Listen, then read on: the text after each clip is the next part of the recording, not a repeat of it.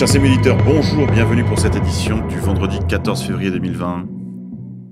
Actualité française. Justice. Le policier hors service qui avait été poignardé à Marseille après une altercation a été mis en examen. Le fonctionnaire âgé de 25 ans, qui avait été poignardé à Marseille le 11 janvier dernier, vient d'être mis en examen pour violence volontaire. C'est un rebondissement important dans cette enquête puisque, après qu'on se soit ému d'un coup porté sur un policier certes hors service dans la rue Balthazar de Montron à Marseille, le samedi 11 janvier dernier, nous apprenons que le fonctionnaire était à l'origine de l'altercation. Les premiers éléments de l'enquête établissent que le policier hors service aurait eu un différend avec plusieurs personnes dans un commerce de Marseille. Après être retourné à son domicile, le fonctionnaire serait revenu dans le commerce et aurait demandé aux commerçants de convoquer les deux mineurs avec qui il avait eu un début de l'altercation.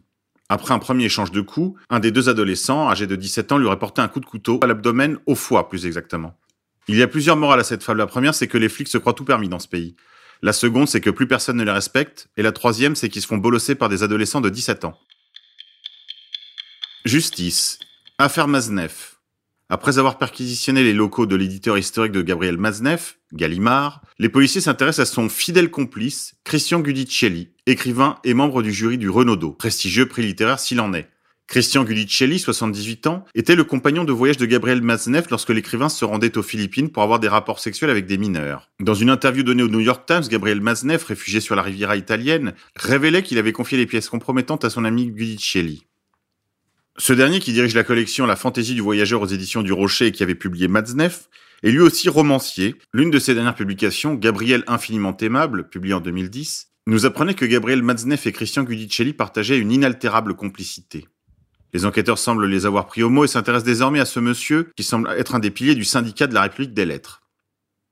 Si on ne peut que se réjouir de voir l'affaire Maznev aller à son terme, Maznev n'est-il pas l'astre triste de la littérature pédocriminelle en langue française? Si on ne peut que se réjouir, il faut quand même se méfier de l'opération d'enfumage que constitue toute cette affaire et qui vise à cacher les vrais réseaux de pouvoir et les vrais réseaux pédocriminels, autrement plus dangereux et importants tels que celui de Epstein, dont la couverture des médias français s'apparentait à un service minimum. Discrimination, un quart des personnes LGBTQI+, témoignent de moqueries ou d'insultes sur leur lieu de travail. Ces discriminations conduisent la moitié des personnes LGBTQI+, à cultiver la discrétion sur leurs orientations sexuelles, selon le baromètre réalisé par l'IFOP pour l'association L'autre Cercle. D'après cette enquête, 25% des personnes qui se disent LGBTQI+, c'est-à-dire les lesbiennes, les homos, les bi, les trans, témoignent avoir été victimes de moqueries ou d'insultes sur leur lieu de travail. Parmi ces discriminations, des moqueries désobligeantes, des propos vexants, des insultes à caractère diffamatoire ou encore des mises à l'écart des autres salariés. L'expression c'est pas un boulot de PD est par exemple citée dans un quart des exemples donnés par les salariés, qu'ils soient LGBTQI+, ou non d'ailleurs. D'autres injures à caractère sexuel reviennent fréquemment. Au total, ce sont 4 salariés sur 10 qui entendent ce type d'expression dans leurs entreprises.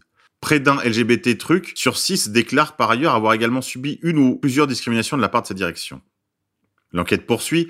77% des personnes LGBT machin reconnaissent qu'elles ont dû renoncer à leur statut à l'occasion d'un événement organisé par l'entreprise ou qu'elles n'ont pas indiqué le nom de leur conjoint sur leur mutuelle.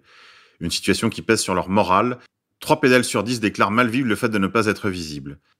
Ça, faut pas que ça change, parce que sinon c'est le climat qui va changer.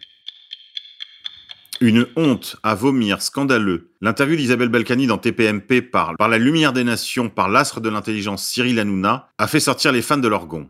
Ce mercredi 12 février, dans TPMP ou Touche pas à mon poste de Cyril Hanouna, Isabelle Balkany est intervenue par téléphone pour prendre la défense de son mari.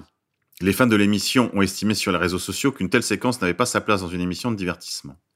Après cinq mois d'incarcération, Patrick Balkany a quitté la prison de la santé sous contrôle judiciaire. En effet, selon la Cour d'appel de Paris, son état médical jugé inquiétant rendait impossible sa détention.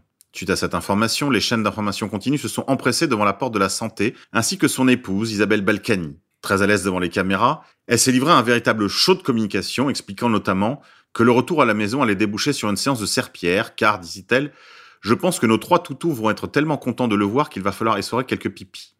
Cyril Hanouna, qui présentait un nouveau numéro de Touche pas à mon poste en direct sur C8, a, en fin de son émission, donné la parole à Isabelle Balkany. Par téléphone, la mère par intérim de Levallois est revenue sur cette journée et a insisté particulièrement sur la partialité de la justice française.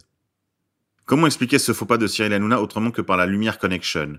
Les internautes n'ont pas été dupes lorsqu'ils ont exprimé leur nostalgie des TPMP avec Jean-Luc Lemoyne ou Camille Combal, ou lorsqu'ils euh, demandent à Nina s'il n'est pas dans son délire. Ce dernier a tenté de se justifier en se fendant d'un tweet. J'espère surtout que grâce à l'émission d'hier, la justice fera la même chose pour les autres détenus que pour Patrick Balkany. On espère que le message est passé. Ben voyons. Chers amis auditeurs, c'était tout pour aujourd'hui. Je vous dis à la semaine prochaine.